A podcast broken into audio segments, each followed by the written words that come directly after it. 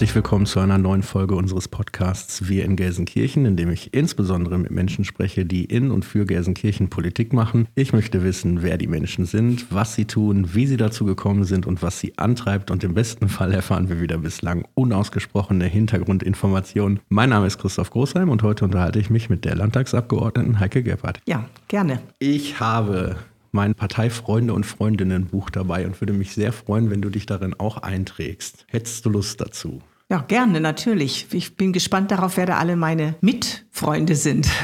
Dann würde ich sagen, du darfst dir die anderen angucken, wenn wir deins ausgefüllt haben. Das ist okay. auch ein fairer Deal. Ja, okay. bin gespannt. Wir fangen ganz locker an. Name? Ja, mein Name ist Heike Gebhardt. Ich frage das immer, verbirgt sich da ein Zweitname, den du niemandem verrätst? Also die beiden zweiten Namen habe ich gestrichen. okay, also die gibt es auf meinen Lebensläufen nicht. Das heißt, verrätst du auch uns nicht und das Nein. ist in Ordnung.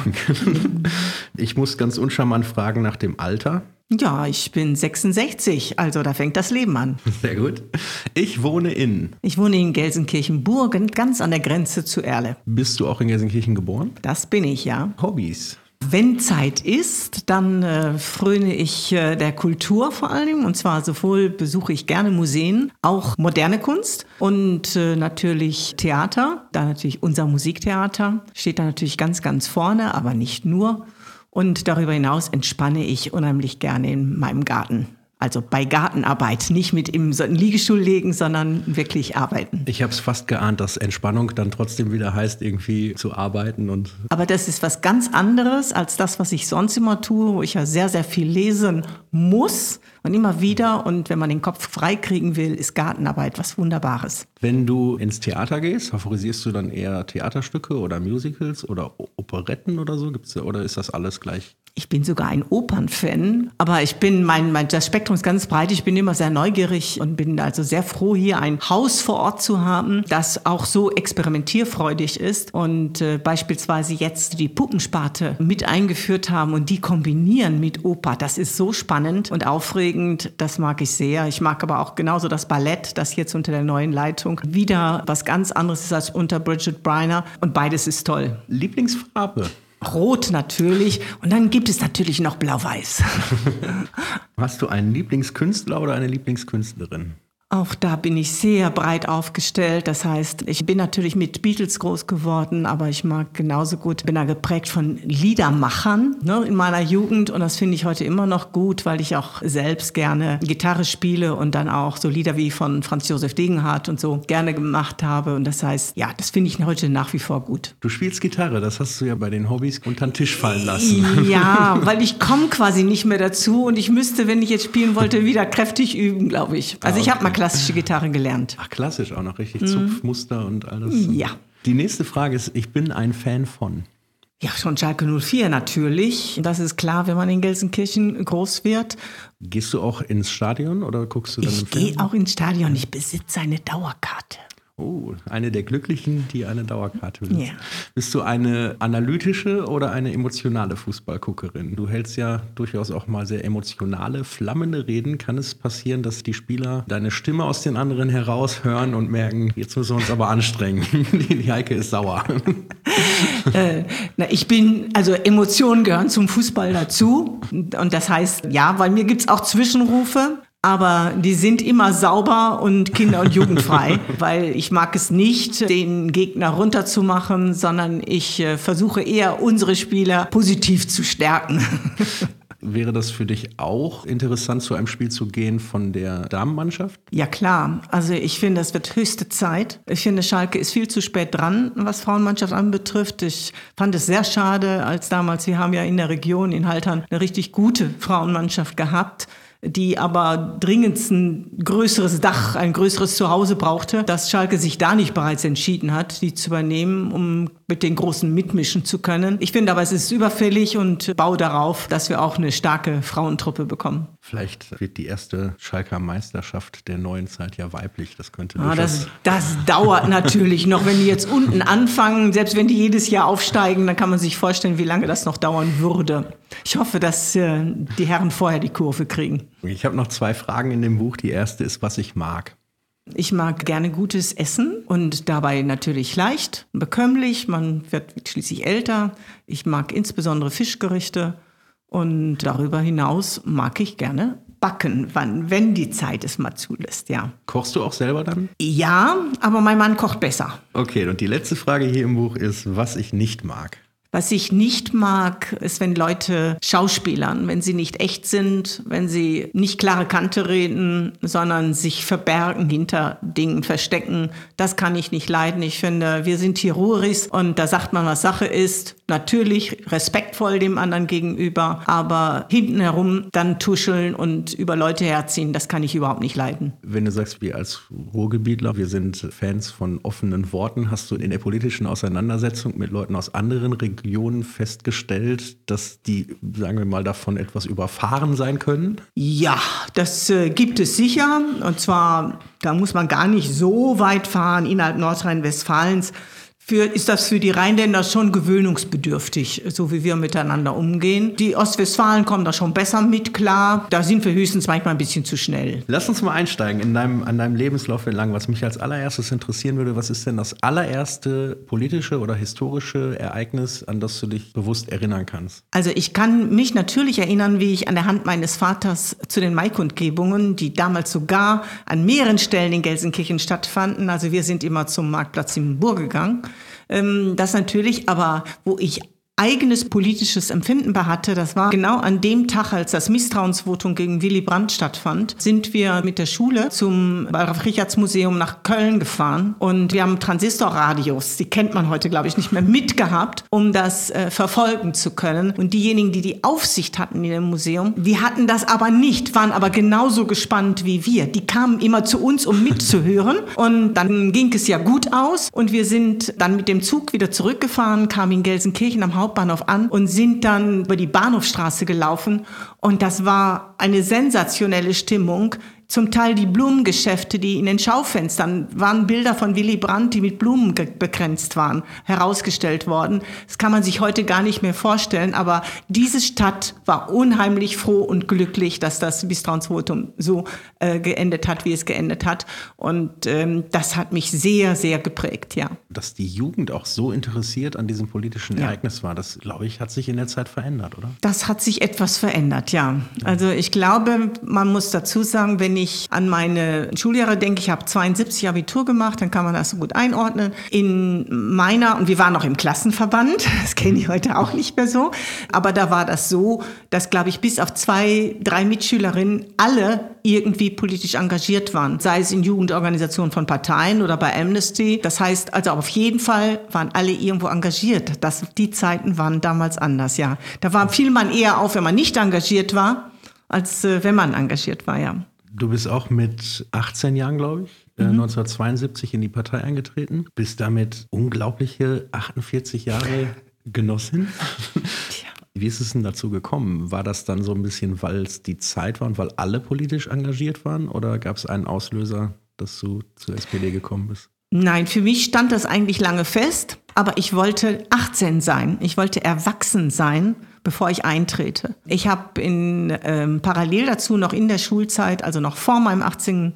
war ich bereits Mitglied der ökumenischen Studentengemeinde in Gelsenkirchen äh, und war bereits Mitglied des Sprecherrates. Wir hatten einen dreiköpfigen Sprecherrat und das heißt, das war also politisch engagiert war ich längst, aber den Schritt Parteimitglied zu sein, habe ich erst vollzogen, als ich formell rechtlich erwachsen war. Weißt du noch, wie das war, wie du zum allerersten Mal zu so einer Sitzung gegangen bist? Also da gewesen bin ich schon vorher. Ich bin auch als Nichtmitglied wohl auch schon gucken gegangen zu den Users. Mein älterer Bruder gehörte denen schon an und da bin ich mitgegangen. Und von daher war das also für mich erstmal nichts Außergewöhnliches. Ich habe auch von Anfang an meine Klappe aufgemacht, weil nur zuhören wollte ich natürlich nicht. Und das hat, glaube ich, eher die anderen irritiert als, äh, als mich. Das kann ich mir gut vorstellen. Du bist auch also direkt Delegierte der Jusos auf äh, verschiedenen Ebenen geworden. Also zwischen 1972 und 84 hast du quasi alle Ebenen irgendwie auch ja. äh, bedient. Lag das daran, dass du, sagen wir mal, mit einem forschen Auftreten dafür als prädestiniert empfunden wurdest und den anderen vorgezogen wurdest? Oder hast du richtig kämpfen müssen, die Rolle zu kriegen? Ja, das ist unterschiedlich. Auch damals waren Frauen in der Minderheit, das ist klar. Und wenn dann eine Frau, ähm, sag ich mal, nicht ängstlich ist, sondern ihre Stimme sozusagen erhebt, dann fiel man schon auf und von daher hm, hat sich das einfach so ergeben und die Tatsache, dass ich mich sozusagen äh, in die anderen Ebenen bewegt habe, das war ja nicht, dass ich gesagt habe, ich will das, sondern weil durchaus und dann durchaus auch männliche Genossen ähm, gesagt haben, hier, willst du nicht. Ne? Wir finden das gut, wie du die Position vertrittst. Und ich glaube, das würde uns gut tun, wenn nach außen sichtbar würde, dass wir auch entsprechende Frauen haben, die das können. Dann habe ich gedacht, ja, kannst dich ja nicht beklagen, dass Frauen nicht drankommen. Wenn du dann die Möglichkeit hast, dann musst du auch Ja sagen. Jetzt bist du fünf Jahre nach deinem Parteieintritt schon stellvertretende Landesvorsitzende mhm. der Jusos geworden. Das sagt man ja nicht einfach so zu. Man, da ist man sich was schon, glaube ich, der Tragweite bewusst, dass das auch richtig Arbeit bedeutet und eine gewisse Öffentlichkeit und so. Ähm, Gab es irgendwann mal so den Moment, wo du dich so sehr für die Politik entschieden hast und schon ahnen konntest, dass das dein Leben bestimmen würde? Oder ist das einfach immer Stück für Stück so ein bisschen weitergegangen? Das ist einfach so passiert. Also das ist nicht geplant gewesen, mhm. sondern man lässt sich darauf ein und wenn man ein Amt übernimmt, wie sagt es so schön, wenn man A sagt, muss man auch B sagen. Also das heißt, wir waren im Juso-Landesvorstand sieben Personen, einen Vorsitzenden und sechs gleichberechtigte Stellvertreter. Und davon war ich eben die einzige Frau. Wenn man dann Ja sagt, dann muss man das auch aushalten. Man muss auch wissen, es war eine Zeit, in der Jungsozialisten noch sehr grundsätzliche und theoretische Diskussionen geführt haben, weil es politische Richtungen gab. Und meine Haltung war, das ist alles gut und schön. Da kann man sich wunderbar drüber am Tisch ähm, auseinandersetzen. Aber ich wollte ja was verändern. Und darum habe ich gesagt, bei all den unterschiedlichen Richtungen müssen wir aber gucken, wie können wir denn auch gemeinsam handeln? Wie können wir auch gemeinsam was durchsetzen? Und mit dieser Haltung, dass ich gesagt habe, okay, eure Interessen verstehe ich ja alle an der Stelle, aber wie kommen wir, dass wir auch politisch was verändern? Wie kommen wir, dass wir auch in der Gesamtpartei als Ganzes wahrgenommen werden. Und mit dieser Haltung, die ich da an den Tag gelegt habe, ja, wuchs mir das quasi so zu, dass dann ich nach den zwei Jahren als stellvertretende Vorsitzende aufgefordert wurde, zur Landesvorsitzenden zu kandidieren. Da warst du 26 Jahre alt. Ja. Ähm, wenn man solche Ämter annimmt und jeder, der dich kennt, weiß, du nimmst die nicht an, um die auf die Visitenkarte zu schreiben. Du führst die dann auch sehr engagiert aus. Das ist im Gegensatz zu Mitschülern, Mitstudenten und so weiter, ist das ja eine Extrarunde, die man immer wieder dreht und man nimmt so sehr viel mehr Aufwand in Kauf. Gab es mal irgendwann so eine Zeit oder einen Moment, wo du gedacht hast, jetzt ist mir das echt zu viel oder, oder möglicherweise auch frustriert warst, dass es nicht schnell genug irgendwie weiterging oder du nicht so viel umsetzen konntest, wie du vielleicht vorher gedacht hast und gedacht hast, jetzt schmeiße ich es alles hin? Nö, die Zeit gab es eigentlich gar nicht. Es war immer spannend, es gab immer neue Herausforderungen. Und nein, ich habe Chancen gehabt, was durchzusetzen. Ich, was mich äh, besonders ausgefüllt hat, war, wir haben ja damals den Extremistenerlass gehabt, der vielen den Weg versperrte, in den öffentlichen Dienst zu kommen, rein formal. Und wir haben als Jusos aber recherchiert bei Personen, wo wir wussten, da kann man sich eigentlich drauf verlassen und haben versucht, die Türe zu öffnen und haben, glaube ich, vielen Leuten die Möglichkeit gegeben, wo wir nachgewiesen haben, nein, das ne, sind in dem Sinne keine Extremisten, wofür wir den Staat schützen müssen, sondern im Gegenteil sehr engagierte Menschen. Und das war, glaube ich, eine ganz, ganz wichtige Aufgabe, die wir da äh, als Jusos bei der damaligen Landesregierung direkt durchsetzen konnten. Und das, glaube ich, war auch wichtig und hat auch letztendlich am Ergebnis nachher dazu geführt, dass man den auch wieder eingestampft hat. Was ich nicht unter den Tisch fallen lassen will, ist, dass du 1979 ein Diplom als Mathematikerin erlangt hast. Da stellt sich mir die Frage, wenn das politische Engagement nicht da schon so groß geworden wäre, wärst du dann jetzt Mathelehrerin oder Professorin für Mathe oder wie hätte es weitergehen können? ja, ich habe ja meinen Abschluss gemacht, bin Diplom-Mathematikerin. Ich habe also nicht auf Lehramt studiert und ein Zweitfach äh, Volkswirtschaft. Und ich hatte einen Schwerpunkt, nämlich mathematische Statistik. Und mein Ziel war es eigentlich, bei einem Meinungsforschungsinstitut zu arbeiten, weil auch der Gegenstand meiner äh, Diplomarbeit war damals nachzuweisen, dass viele Befragungen mathematisch nicht korrekt sind und eigentlich das Ergebnis in die Tonne gekloppt werden müsste. Und infolgedessen äh, ich den Ehrgeiz hatte und gesagt, das geht nicht. Die Gesellschaft ist auf äh, Untersuchungen angewiesen, aber dann müssen sie auch so gemacht werden, dass sie sauber sind, dass man sich auf die Ergebnisse verlassen kann. Das war eigentlich so mein erstes Ziel, beruflich weiterzumachen. Guckst du dir Statistiken und Umfragen daraufhin heute anders an? Ja. Ganz klar. Also Statistiken, die veröffentlicht werden, ohne zu sagen, mit welcher Methode sie erhoben worden sind, ohne dass die ähm, Daten dahinter veröffentlicht werden oder äh, zugänglich gemacht werden, wie sie zustande kommen sind, sind für mich äh, nicht ernst zu nehmen. Du hast ganz, ganz viele Stationen. Ich habe mir die alle aufgeschrieben. Wir werden das nicht schaffen, alle zu besprechen, aber ich möchte auf eine eingehen.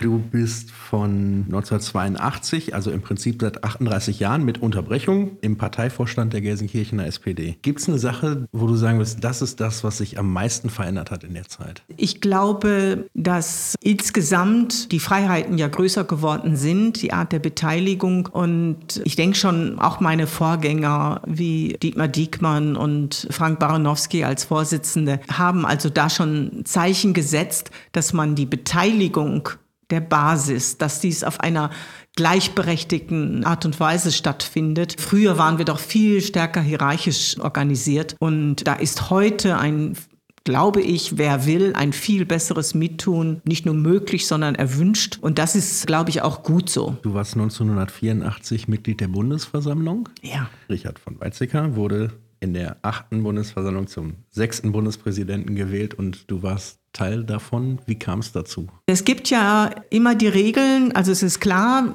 dass wie die Bundestagsabgeordneten in die Bundesversammlung kommen und dann gibt es ja zusätzlich immer, dass die Parteien ein weiteres Ticket nehmen. Und unser damaliger Bundestagsabgeordneter Menzel hat gefragt, ob ich mir das vorstellen könnte. Er würde mich vorstellen wollen, weil er meinte, dass zu wenig Jugend vertreten ist. Und da habe ich gesagt, ja klar, fände ich eine Ehre. Und ich bin dann tatsächlich vom Bundestag gewählt worden, dass ich Mitglied der Bundesversammlung werde. Und es war eine hochspannende Angelegenheit, ja.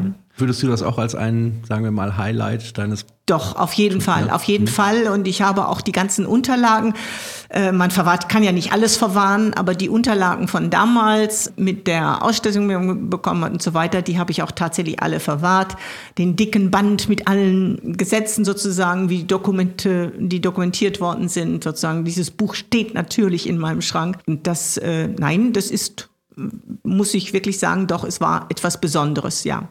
Gab es in deiner ganzen Tätigkeit als auch als Person des öffentlichen Lebens äh, Begegnungen mit bekannten, berühmten Persönlichkeiten, an die du dich erinnerst? In der Zeit, als ich Juse Landesvorsitzende war, war ich da automatisch Beratungsmitglied im SPD-Landesvorstand. Und in der Zeit hatten wir ja auch, dass wir eine absolute Mehrheit hatten. Das heißt, es war eine SPD-geführte Landesregierung. Und die Minister dieser Landesregierung gehörten alle dem Landesvorstand an.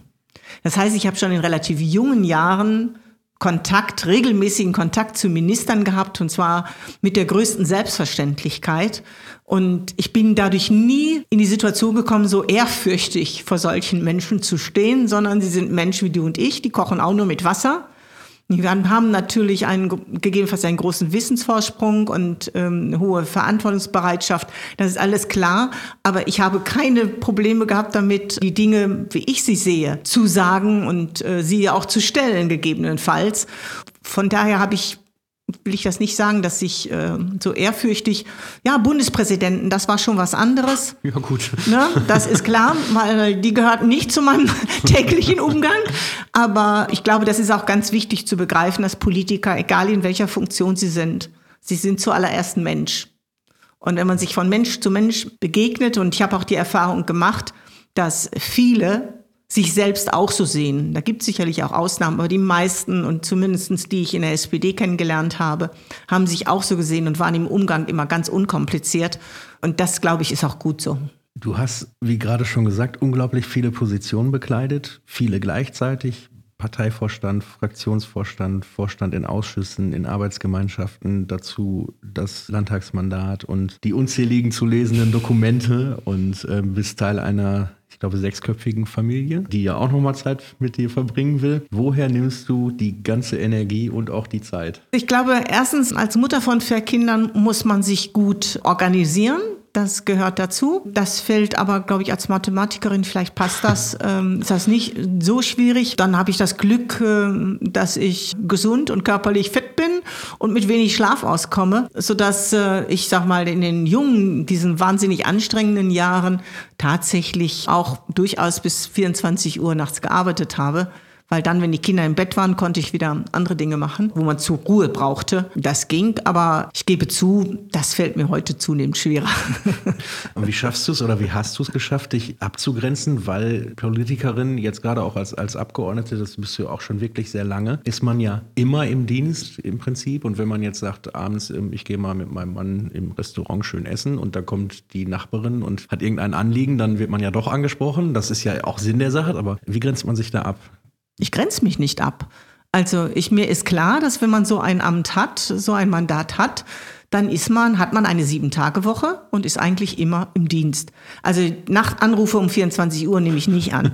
Aber vom Prinzip her, wenn man Leute so en passant trifft, dann hört man zumindest zu. Entweder kann man sofort was dazu sagen oder sagt, Moment, dann machen wir am besten einen Termin aus, dann setzen, ne, kommt, geben Sie mir Ihre Telefonnummer oder sonst was oder E-Mail-Adresse und äh, ich komme auf Sie zu und dann verabreden wir uns und das geht. Also das passiert mir im Theater genauso wie, wie im Restaurant oder sonst was. Das ist völlig klar. Aber ich finde, ich finde es eigentlich gut, wenn die Menschen keine Hemmungen haben, sondern ein Ansprechen. Das finde ich äh, wichtiger, als sich dann abzuschotten. Und die haben dann auch in der Regel sofort Verständnis, dass man das jetzt nicht, äh, ne, jetzt sich jetzt eine Stunde statt zu essen mit ihnen hinsetzt. Sie wollen ja auch in der Regel selbst dann essen.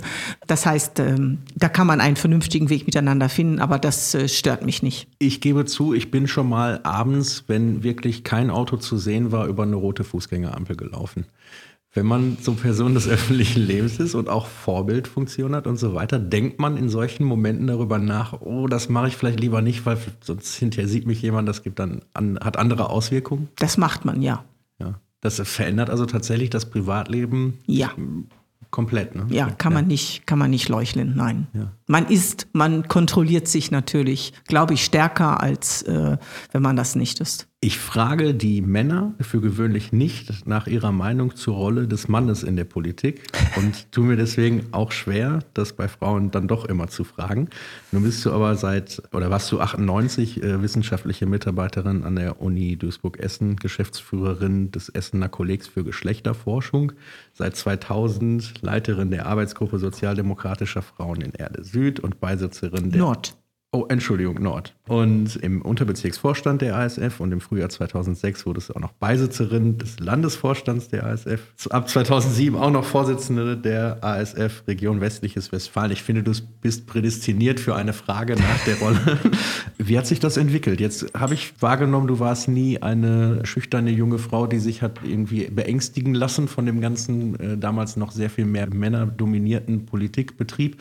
Ähm, hat sich das in deiner Wahrnehmung generell verändert? Also ist klar, wir sind heute, und ich sage jetzt an der Stelle, dank der Quotierung in der Tat deutlich mehr, als wir es waren. Ich habe ja vorhin schon erwähnt, ich war eine Frau im Juso-Landesvorstand, und zwar sowohl als Stellvertreterin als auch als ich Vorsitzende war, waren meine Stellvertreter alle männlich. Und dass Frauen alleine oder nur eine Minderheit in Gremien waren, das habe ich sozusagen von meinem politischen Beginn an eigentlich gelernt und ich habe immer die Position vertreten, wir müssen eigentlich so viele in den Gremien werden, dass die Frauen nicht mehr so im Schaufenster stehen, ähm, sondern so ganz normal im Vorstand sein können.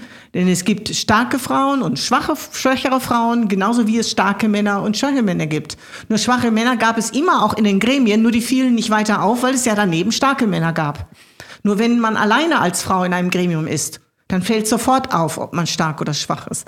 Und so gesehen hat sich schon ein bisschen was verändert. Und ich bin davon überzeugt, der Druck, der Zwang als Partei, das richtig zu erkennen, dass das da ist und es tatsächlich umzusetzen, wäre nicht annähernd so groß, wenn wir nicht den, den Quotierungsbeschluss gehabt hätten. Und darum ist das nach wie vor richtig und wichtig, dass wir, dass wir das haben, damit wir uns auch vor Ort bemühen darum, immer dann, wenn es um Kandidaturen geht, zu sagen, Frauen brauchen wir auch, wir müssen deren Meinung haben, denn ich habe oft erlebt, dass Frauen tatsächlich sagen, ach nee, komm, lass, mach, lass den das mal machen. Dabei wären sie sehr wohl in der Lage, es selbst zu tun. Aber offenbar stehen an so Stellen Frauen nicht so gerne im Mittelpunkt und äh, halten sich da zurück. Man muss sie wirklich motivieren und man muss auch sagen, es ist ja immer noch so, dass die meiste Familienarbeit doch immer noch auch von Frauen erbracht wird. Und wenn die schon Beruf und Familie unter einen Hut bringen müssen und dann daneben noch politisches Ehrenamt nebenher, das ist auch verdammt anstrengend. Ich wäre diesen Weg auch nicht so gegangen, wenn mein Mann das nicht auch so mit unterstützt hätte. Du bist alleine schon Landtagsabgeordnete länger als äh, Merkel Kanzlerin ist. du kennst den Betrieb, du kennst das alles, du hast das in verschiedensten Gremien äh, kennengelernt. Gibt es so einen Moment, wo du manchmal, sagen wir mal, auf ganz äh, junge Kolleginnen triffst und dann auch einfach auf die zugehst und sagst, pass mal auf, jetzt machst du das mal so, dann wird das hier was? Also zugehen, ja, aber natürlich nicht, indem ich ihnen sage, jetzt mach das mal so, sondern vielleicht etwas pädagogischer. sodass man sagt, ich würde das an der einer Stelle ja. so und so machen. Und zwar aus dem und dem Grunde. Also nicht nur einfach sagen, ich würde es vielleicht anders machen, sondern dann auch begründen und erläutern. Mhm. Und, aber die, würd, ähm, die, würden in dir schon eine Ratgeberin auch finden, wenn sie auf dich zukommen und sagen, ich. Aber selbstverständlich, ja klar. Mhm. Also wenn man so lange politisch arbeitet, dann hat man das ja nicht gemacht, um selbst die oder jene Funktion zu bekommen, sondern weil man einen inneren Antrieb dafür hat, weil man was verändern will. Und wenn ich irgendwann aufhöre, dann will ich das ja nicht umsonst gemacht haben. Dann möchte ich doch, dass diejenigen, die nach mir kommen, diese Arbeit gut fortsetzen. Und darum gebe ich gerne das, was ich an Erfahrungen gesammelt habe, weiter, will aber auch einräumen, dass manche Erfahrungen, die ich ja gemacht habe, in einer anderen Zeit passiert sind. Und man möglicherweise heute, weil die Dinge anders sind, also fängt beim Internet an und den sozialen Medien, die ja bei meinem Staat noch gar keine Rolle spielten, dass äh, ich auch umgekehrt auf deren Rat höre und anerkenne bzw. respektiere. Das glaube ich, äh, muss man sich, sich gegenseitig zugestehen. Aber wie gesagt, wenn ich kann, und das habe ich auch in meinem Beruf getan, mir ging es immer darum, anderen auch einen entsprechenden Weg zu ermöglichen. Und äh, wenn ich dabei Hilfestellung leisten kann, dann habe ich das immer gerne gemacht und habe mich gefreut, wenn sie dann erfolgreich waren. Dann würde ich die Gelegenheit natürlich gerne nutzen. Stellen wir uns beide vor, da ist jetzt, sagen wir mal, ein 14, 15, 16-jähriges Mädchen, ein Junge, die hören den Podcast und denken, ich habe grundsätzlich schon Interesse, mich politisch zu engagieren, aber irgendwie weiß ich nicht, ob ich das kann oder ob ich das, wie ich das angehen soll.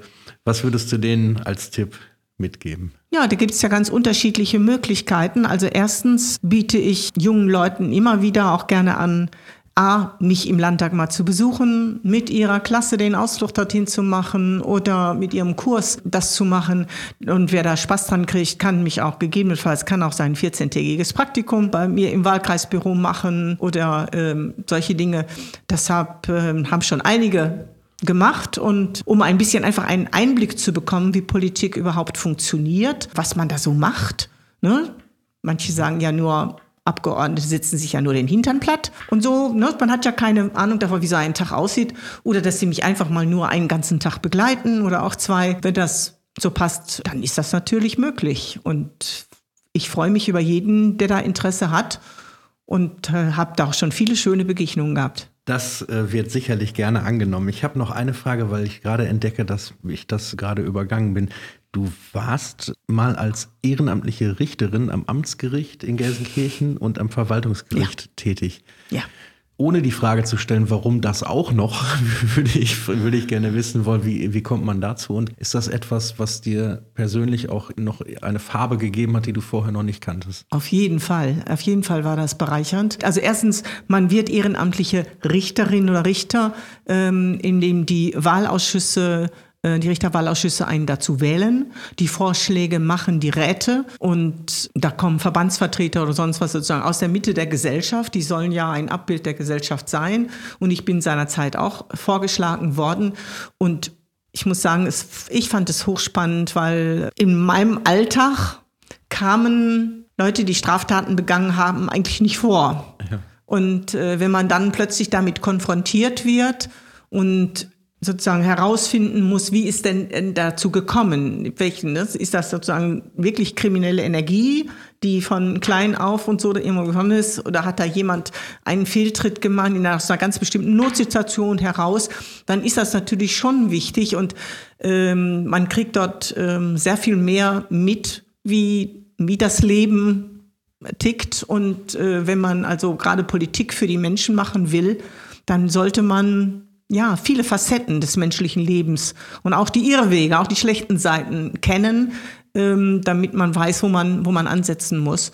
Und äh, darum äh, möchte ich die, die Erfahrung auf keinen Fall missen. Beim Verwaltungsgericht ist das nochmal wieder was ganz anderes, aber ebenfalls sehr wichtig, weil dort man eigentlich die Erfahrung sammelt, was bedeutet es, dass wir einen Rechtsstaat haben? Nämlich, dass jeder Bürger die Möglichkeit hat, eine Entscheidung des Staates, der Verwaltungen, gegebenenfalls dagegen Einspruch einzulegen, dagegen vorzugehen, wenn er damit nicht einverstanden ist. Und dieses wird dann vom Verwaltungsgericht verhandelt. Ähm, und das, glaube ich, ist eine ganz, ganz wichtige Aufgabe. Da würden, beneiden uns, glaube ich, viele andere Länder drum, ein solches System zu haben. Und ich glaube, ähm, es wäre gut, wenn die Menschen das, was bei uns selbstverständlich ist, nicht als selbstverständlich betrachten würden, sondern als etwas, was sie wir verteidigen sollten, wo wir dafür sorgen sollten, dass wir dieses uns in unserer Gesellschaft erhalten. Das ist eine ganz wichtige Sache und ähm, darum möchte ich auch diese konkrete Erfahrung nicht missen. Ich bedanke mich sehr für dieses unterhaltsame und trotzdem sehr interessante Gespräch und möchte dir das Mikrofon überlassen für die Beantwortung der letzten Frage. Ich würde gerne wissen, was ist dein liebstes Zitat und warum wählst du dieses Zitat? Also ganz spontan würde ich dann sagen, dass es ein, ein Zitat von Willy Brandt ist, der gesagt hat, ich sage das jetzt einfach sinngemäß und nicht wörtlich, dass jede Zeit ihre eigenen Antworten braucht. Und äh, das habe ich äh, versucht in meinem ganzen politischen Leben immer zu beherzigen. Das heißt, meine Grundwerte stehen zwar fest, aber ich kann auf die heutigen Probleme nicht die Antworten von gestern geben, sondern muss heute neue finden. Und ähm, ich glaube, damit kommt man gut durch die Zeit.